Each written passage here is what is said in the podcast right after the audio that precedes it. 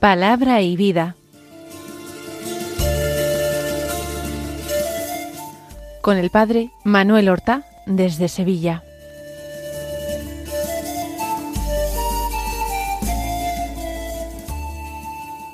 En el nombre del Padre y del Hijo y del Espíritu Santo. Amén.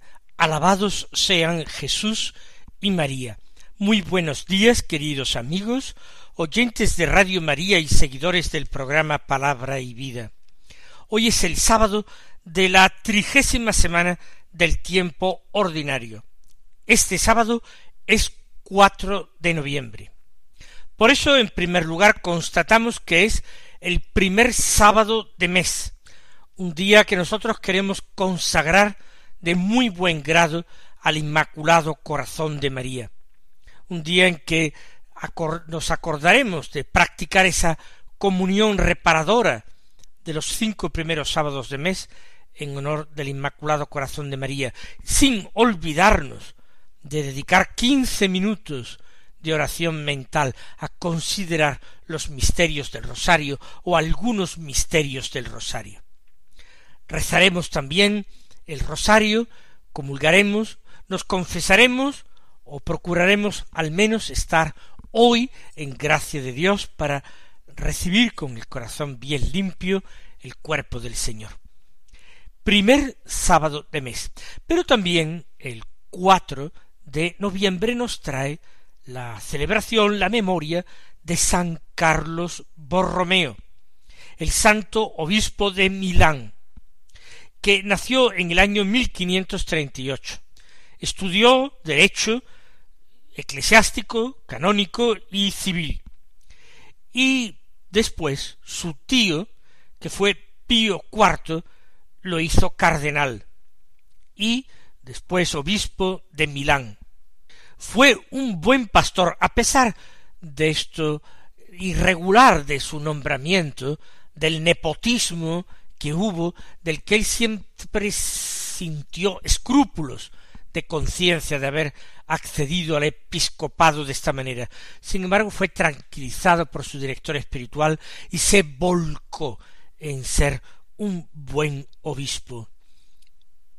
Convocó y presidió muchos sínodos provinciales diocesanos y visitó su diócesis y todos los pueblos de la diócesis y trató de llevar a la práctica decretos del concilio de Trento y también pues reformar las costumbres y la vida del clero al que procuró pues una mayor y mejor formación. Murió santamente en el año mil quinientos ochenta y cuatro, cuando no tenía ni siquiera cincuenta años de edad, solamente cuarenta y seis años de edad. Murió un día 3 de noviembre. Vamos nosotros ahora a escuchar la palabra de Dios que se proclama este sábado. La lectura continuada de la epístola de San Pablo a los romanos nos trae hoy hasta el capítulo once, del que se toman los versículos uno, dos, once, doce y del veinticinco al veintinueve que dicen así Hermanos, ¿acaso habrá desechado Dios a su pueblo? De ningún modo. Que también yo soy israelita de la descendencia de Abraham, de la tribu de Benjamín. Dios no ha rechazado a su pueblo, al que había elegido de antemano. Digo pues, ¿acaso cometieron delito para caer? De ningún modo. Lo que ocurre es que por su caída la salvación ha pasado a los gentiles, para darles celos a ellos. Pero si su caída ha significado una riqueza para el mundo y su pérdida una riqueza para los gentiles, ¿cuánto más significará su plenitud? Pues no quiero que ignoréis, hermanos, este misterio, para que no os engriáis.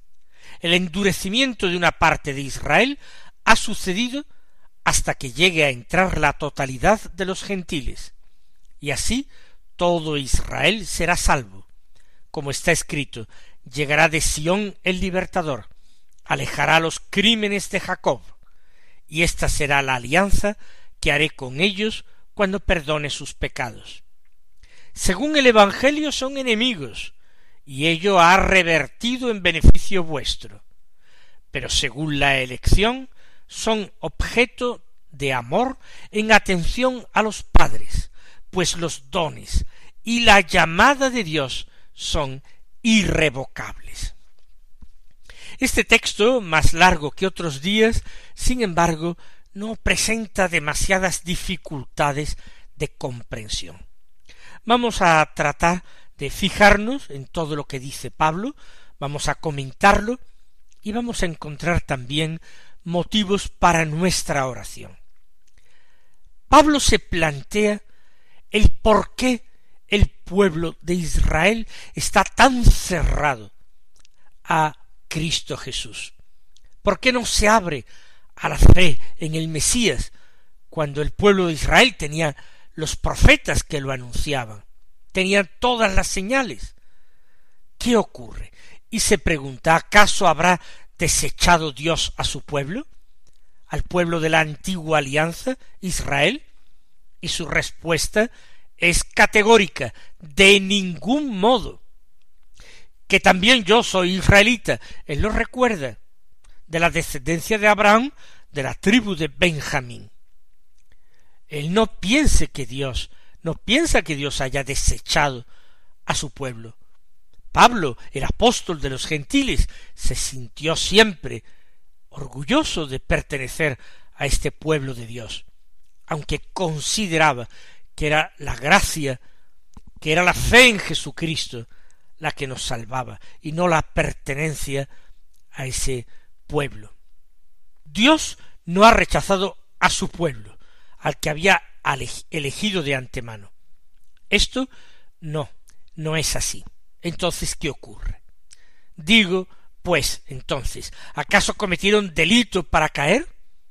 ¿Han cometido algún pecado grave particularmente para caer de esta manera? Nosotros podríamos arguir que habían dado muerte al Mesías, pero Pablo no se refiere a esto. Su no creer al Mesías venía de antes de darle muerte. Lo habían rechazado. ¿Acaso cometieron delito, algún otro delito para caer? Y responde de ningún modo. Piensa Pablo que se trata de la providencia de Dios que actúa de una forma sorprendente, pero que está ahí. Lo que ocurre, explica, es que por su caída la salvación ha pasado a los gentiles. ¿Cómo es esto? Pues al cerrarse Israel a la predicación de los apóstoles, los apóstoles han comenzado a predicar a los gentiles. Lo está haciendo Pablo, ahora le escribe a los romanos, pero también Pedro, ha pasado a predicar a los gentiles, y otros muchos apóstoles que partieron a lejanas tierras y que no encontraron en su propio pueblo de Israel más que rechazo, incredulidad e incomprensión. Por su caída, una caída que Dios ha permitido, la salvación ha pasado a los gentiles, se ha abierto el camino a la predicación del Evangelio entre los pueblos gentiles, ya que Israel no acogía esta predicación. Dice, y esto para darles celos a ellos, para dar celos a Israel, a los judíos, viendo así cómo del Mesías, el auténtico y verdadero Mesías, se apropiaban los gentiles, y ellos, que eran su pueblo, sin embargo lo rechazaban. Celos pueden tener los judíos que no han encontrado a su Mesías cuando los gentiles a quienes no se les había anunciado de antemano porque no tenían escrituras, sin embargo, lo han encontrado. Pero como acaba de explicar Pablo, esto es algo providencial, entraba en los planes de Dios. Dios ha previsto la incredulidad de Israel para que el Evangelio fuera anunciado a los paganos.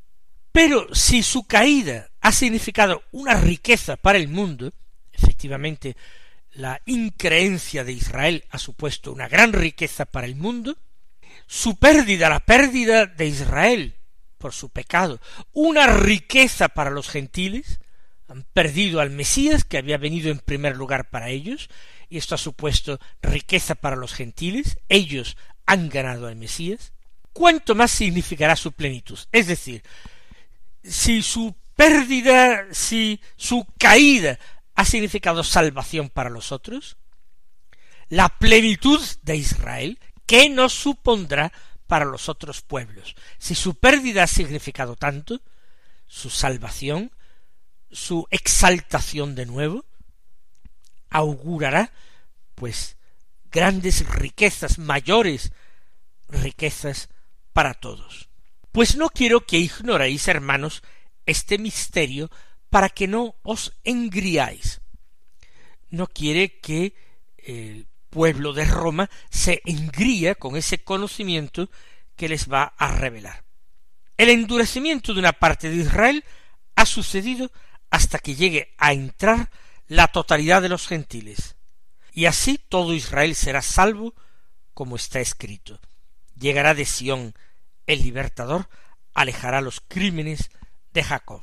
Es decir, Pablo afirma que el, el Evangelio será predicado a todos los hombres, los gentiles lo aceptarán, y después de que todos los gentiles hayan recibido el Evangelio y lo hayan aceptado libremente, entonces Israel abrirá los ojos.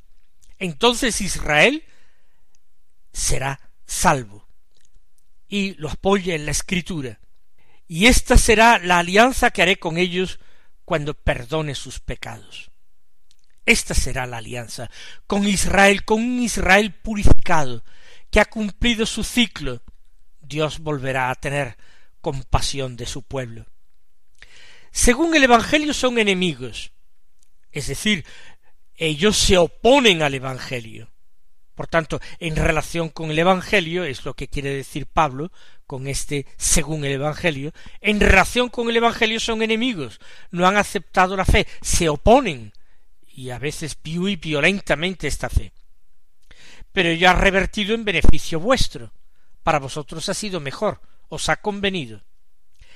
Pero en cambio, según la elección, no el Evangelio que ha predicado Jesús Mesías, sino según la elección, ellos son objeto de amor en atención a los padres, es decir, en atención a los patriarcas, en atención a Abraham de forma singular, en quien Dios bendijo a toda su descendencia.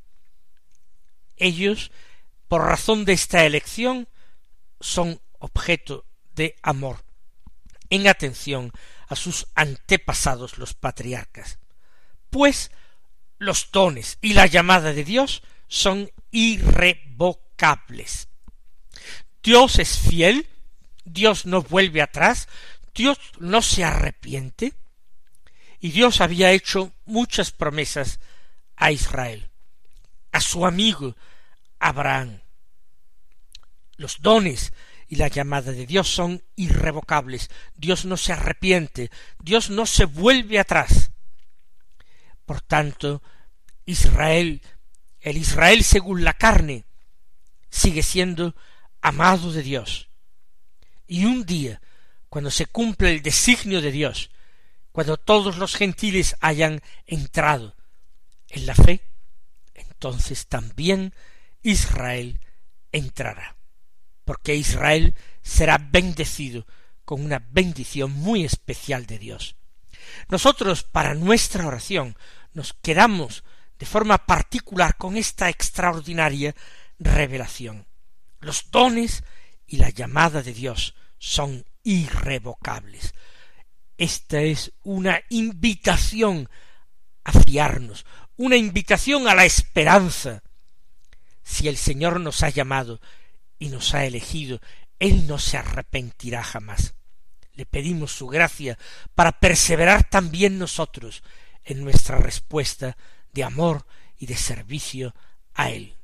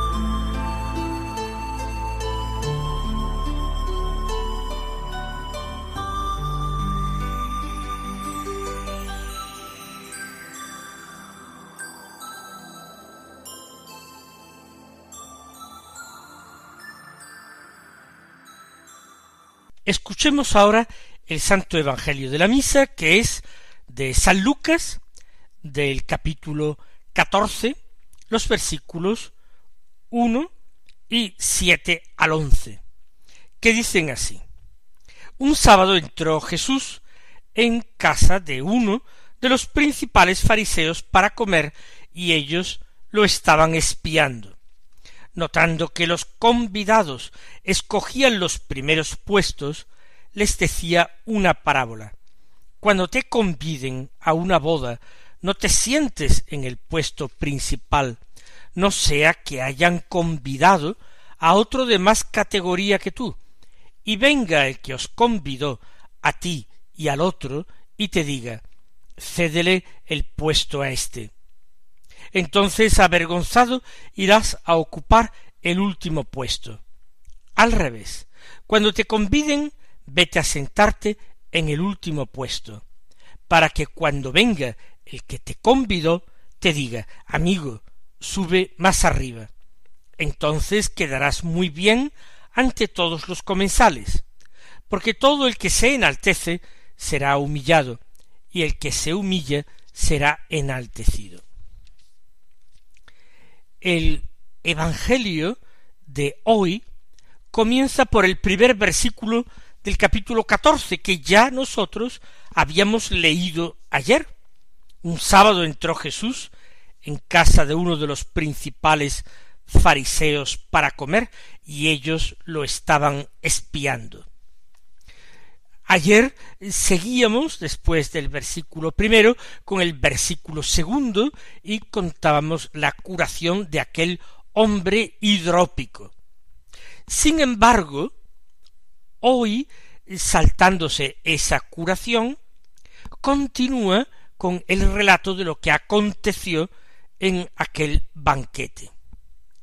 De momento recordamos cómo otros fariseos, que están también convidados, por el dueño de la casa, por el anfitrión, que es uno de los principales, ellos no cesan de espiarle.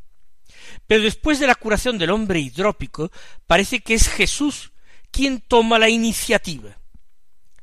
Ahora Jesús se fija en un detalle ridículo, un detalle que llenaría de bochorno hoy a cualquier persona medianamente educada que hubiera sido invitado a comer, a participar en un banquete por otro. Jesús nota que los convidados escogían los primeros puestos. Es una vanidad infantil que tienen. Todos quieren destacar, ocupar los primeros puestos significa tener una mayor amistad con el anfitrión, que es un personaje importante, uno de los principales fariseos. Todo el mundo quiere destacar, estar cerca del anfitrión, enterarse de qué pasa, ser notado por este anfitrión, ser contado entre sus amigos, de esta forma beneficiarse de sus influencias positivas.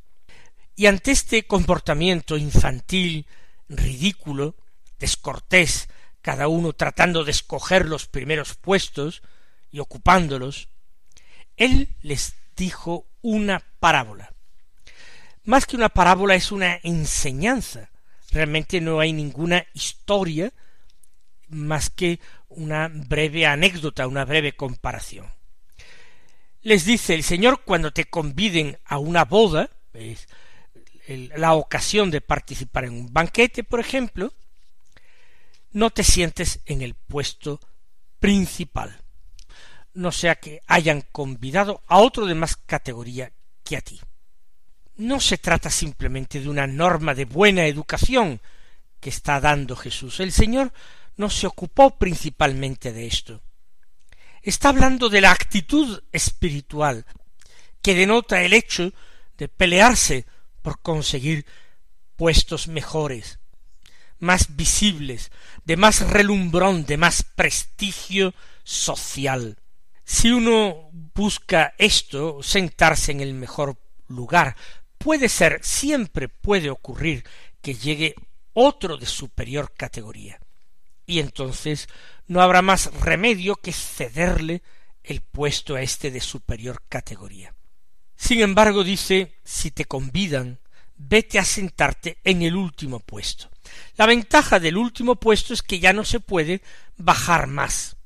Uno acepta lo último y ahora, desde ese último puesto, cualquier modificación en los asientos, en el orden de los convidados, cualquier modificación puede dejarme igual o reportarme más bien una dignidad mayor. Por eso dice Jesús, vete a sentarte al último puesto y así, cuando venga el que te convidó, te diga, podríamos decir, o matizar, tal vez te diga, amigo, sube más arriba. Si él te ha convidado, querrá que te encuentres contento, a gusto, y procurará darte un puesto de honor. Amigo, sube más arriba. Y esto sí es una satisfacción. Es ser reconocido e individualizado en medio de una muchedumbre, de una multitud de personas que participan en el banquete y quizás hagan halagos cumplidos al dueño de la casa. Si el anfitrión va a buscarte al último puesto, quizás sea para decirte, amigo, sube más arriba. Te he invitado para que compartas mi alegría, yo quiero compartir la tuya, vamos a estar cerca, muy cerca, el uno del otro. Por eso, cuando te diga el anfitrión amigo, sube más arriba, entonces quedarás muy bien. Y el Señor enuncia el principio fundamental. Todo el que se enaltece será humillado, y el que se humilla será enaltecido. Mis queridos hermanos, que el Señor os colme de bendiciones y hasta mañana si Dios quiere.